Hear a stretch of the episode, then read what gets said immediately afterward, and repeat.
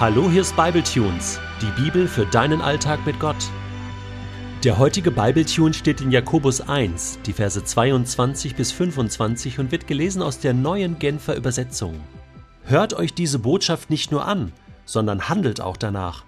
Andernfalls betrügt ihr euch selbst.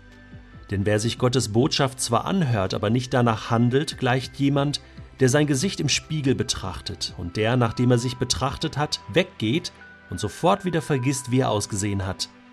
Wer sich jedoch in das vollkommene Gesetz vertieft, das Gesetz der Freiheit, und es ständig vor Augen hat, wer also das Gehörte nicht vergisst, sondern es in die Tat umsetzt, der ist glücklich zu preisen, denn er wird gesegnet sein bei allem, was er tut.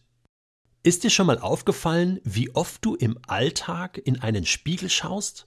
Morgens, mittags, abends, manchmal auch nachts, Bestimmte Menschen haben auch einen Spiegel in der Handtasche, gucken da auch zwischendurch mal rein. Also der Spiegel ist ein ständiger Begleiter in unserem Alltag. Und genau so stellt sich das Jakobus vor, soll auch das Wort Gottes sein. Alltäglich, immer wieder schlagen wir es auf und schauen rein. Die Bibel im Alltag, für den Alltag. Gott nicht nur am Sonntag mal erleben und hören, sondern ständig. Und dann dieses Aufklappen und Hineinschauen. Und warum schaue ich in den Spiegel? Äh, ich sehe mich selbst. Und ich sehe, was gut aussieht und was weniger gut aussieht. Und ich schaue da rein, um das zu checken und dann gegebenenfalls auch etwas zu verändern. Und meistens ist das so, ja. Ich muss mir meine Haare kämmen, oder mir irgendein Härchen ausreißen oder ein Pickelchen ausdrücken oder äh, mich mal gründlich waschen. Es gibt immer was zu tun, okay? Niemand würde auf die Idee kommen, sich anschauen im Spiegel und dann sagen, ja, ich sehe zwar wirklich äh, bescheiden aus, aber lassen wir jetzt mal so, ja? Das wäre dumm, ja? Und genauso sagt Jakobus, sollen wir auch nicht mit der Bibel umgehen. Also, wenn du die Bibel nur aufklappst und nur liest, ja, dann, dann ist das wie, du hast es zwar gehört, aber du machst dann nichts.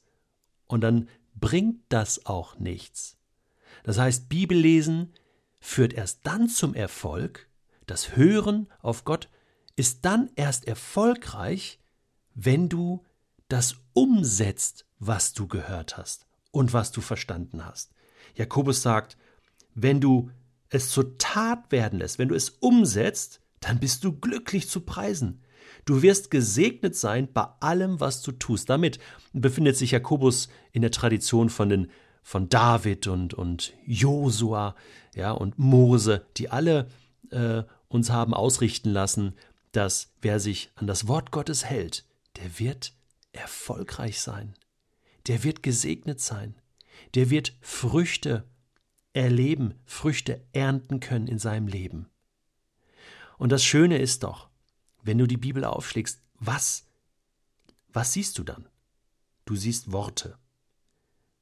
Es sind Gottes Worte, von Menschen aufgeschrieben.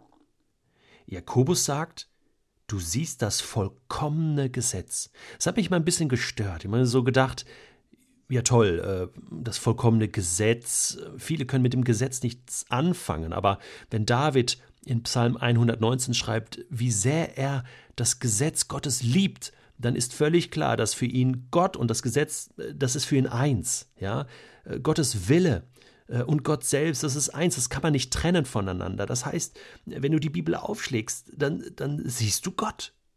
Oder um äh, Gott jetzt mal ein Gesicht zu geben, was siehst du, wenn du die Bibel aufschlägst?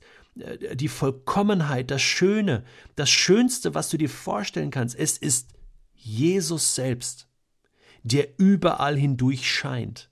Ja, stell dir die Bibel wie einen Spiegel vor und du schaust in das Gesicht von Jesus, der dich anschaut und dich nicht verurteilt, dich nicht stresst, sondern das dir erstmal sagt, ich liebe dich, so wie du bist, aber schau her, ich habe ein paar coole Ideen für dein Leben und mit mir zusammen, ich mit dir und du mit mir, möchte ich jetzt dein Leben verändern. Komm, lass uns in den heutigen Tag gehen und das tun, was Gott von dir will.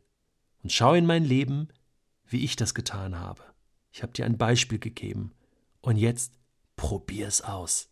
Geh nicht weg und tu so, als wenn du es nicht gehört hast. Du hast so viele, wie viele Predigten haben wir schon gehört?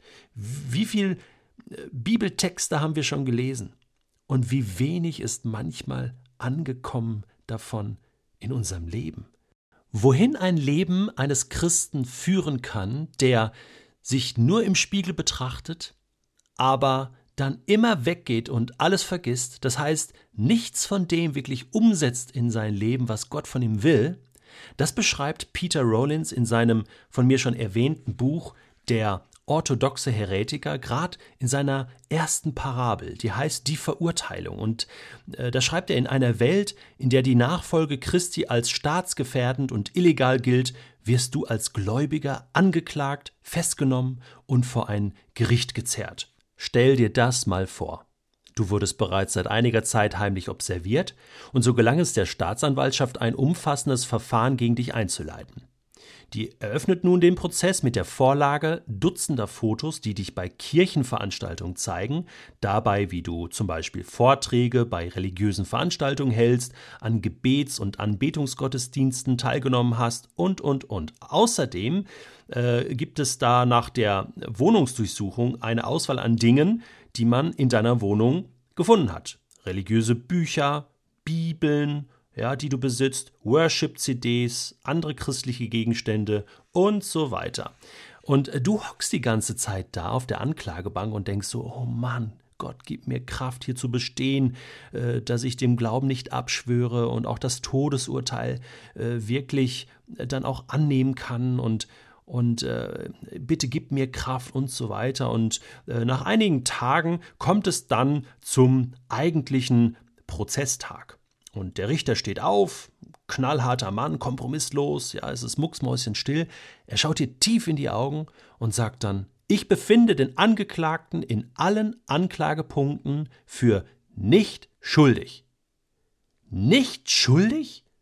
Du flippst fast aus und, und, und denkst, was soll das jetzt? Nicht schuldig?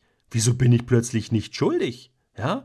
Und äh, du verlangst eine Erklärung dafür und und äh, ja, der Richter sagt, es fehlt an Beweisen, dass du wirklich Christ bist. Und du fragst, welche Beweise? Was ist mit meinen ganzen Gedichten und Prosatexten, die ich geschrieben habe? Ja, sie belegen ganz einfach, dass sie sich für einen Dichter halten, nichts weiter.